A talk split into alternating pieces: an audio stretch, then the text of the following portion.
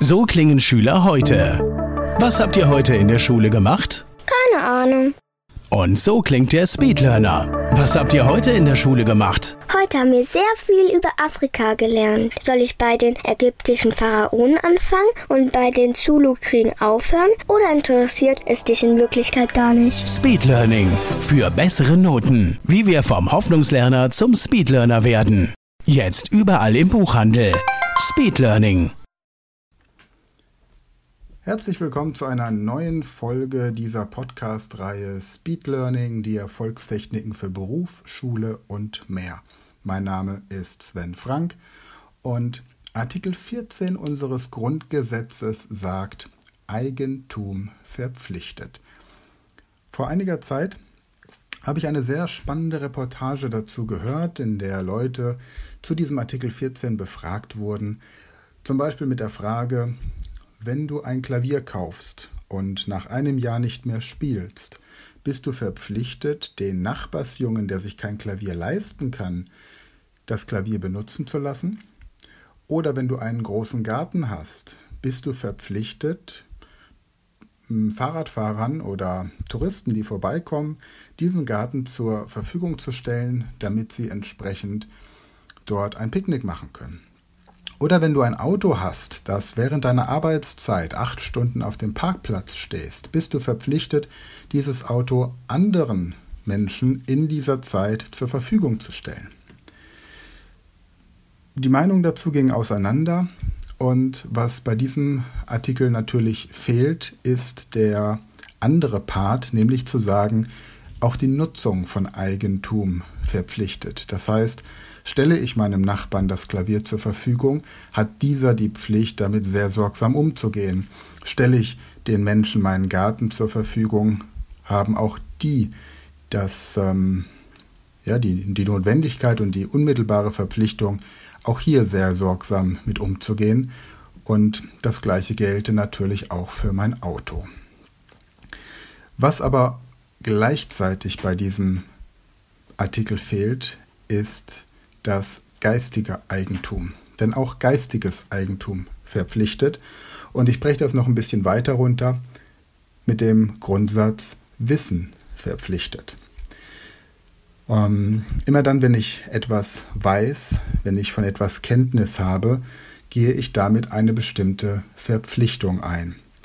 Das bedeutet, wenn ich zum Beispiel weiß, dass unsere Meere voller Plastikmüll sind, dann ist dieses Wissen gleichzeitig verbunden mit der Verpflichtung, irgendwie dazu beizutragen, dass sich dieser Zustand nicht verschlechtert oder dieser Zustand sich verbessert im Idealfall.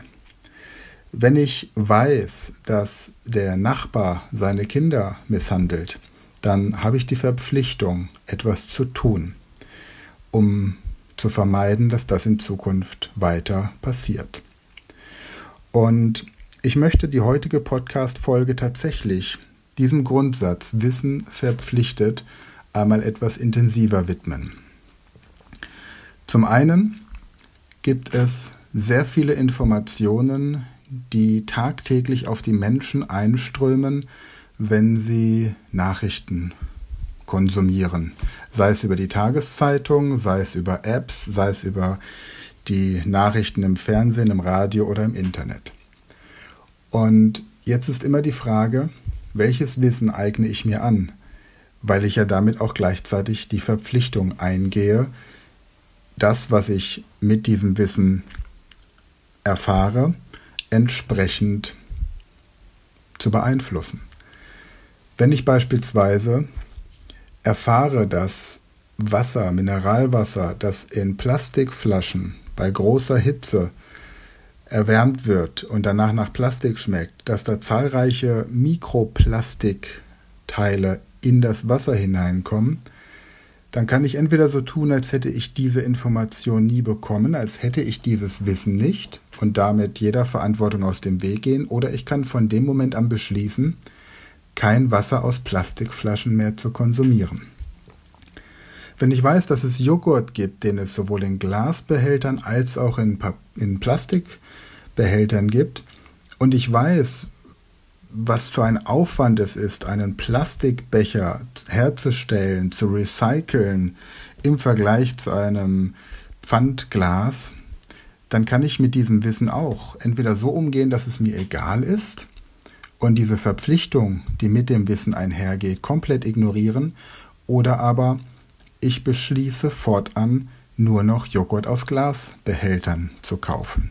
Und wenn ich das Gefühl habe, dass ich den etwas teureren Joghurt in Glasbehältern nicht so oft kaufen kann, weil ich es mir nicht leisten kann, dann entschließe ich mich einfach seltener Joghurt zu essen. Das gleiche gilt für Lerntechniken. Wenn ich gelernt habe, wie man etwas schneller lernt, eine Sprache, Fachwissen, wie man sich Daten, Zahlen oder Fakten besser behält, dann habe ich auf der einen Seite die Verpflichtung, dieses Wissen auch anzuwenden und gleichzeitig es meinen Kindern oder Menschen, die mir anvertraut werden, weiterzugeben. Denn auf der einen Seite ist Speed Learning und die damit verbundenen Techniken und die Aneignung von Wissen in großen Mengen etwas, das mein Leben bereichert, aber mit diesem Wissen habe ich auch die Verantwortung, es weiterzugeben. Allerdings nicht unbedingt jedem, denn nicht jedes Wissen ist für jeden Menschen gleichermaßen geeignet. Es gibt Wissen, das wir bekommen, das wir im Vertrauen oder durch indiskrete Kanäle erwerben, das wir für uns behalten sollten. Und dann gibt es Wissen, das wir durch extrem vertrauensvolle und diskrete Kanäle bekommen, das wir ebenfalls für uns behalten sollten oder das nur für einen ausgewählten elitären Kreis bestimmt ist. Nicht umsonst ist das oberste Gebot bei Logen und anderen Vereinigungen dass man das Wissen, das man dort erhält, für sich behält. Schweigen, Vertraulichkeit und Loyalität sind Eigenschaften, die dort sehr hoch geschätzt werden. Also nicht jede Information, nicht jedes Wissen, das ich bekomme, veranlasst mich gleichermaßen, es weiterzugeben, sondern Wissen verpflichtet. Verpflichtet zur Verantwortung, zum verantwortlichen Umgang damit. Ich fasse nochmal zusammen. Es gibt verschiedene Arten von Wissen. Das eine Wissen wäre, in Japan explodiert ein Atomkraftwerk.